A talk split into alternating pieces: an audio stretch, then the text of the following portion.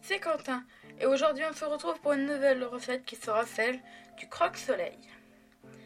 Pour cela, il vous faudra 20 tranches de pain de mie, 2 tomates, une boule de mozzarella, 10 g d'herbes de Provence, 10 cuillères à soupe d'huile d'olive. Première étape, préchauffer le four à 180 degrés thermostat 6. Placez 10 tranches de pain de mie sur ma plaque recouverte de papier cuisson. Étape 3. Mettez au centre de chaque pain une cuillère à soupe d'huile d'olive.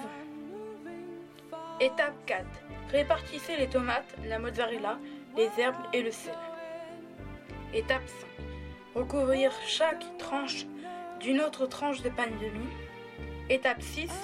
Mettez au four environ 15 minutes. Étape 7. Bon appétit Et bon appétit sur la radio active, la radio qui est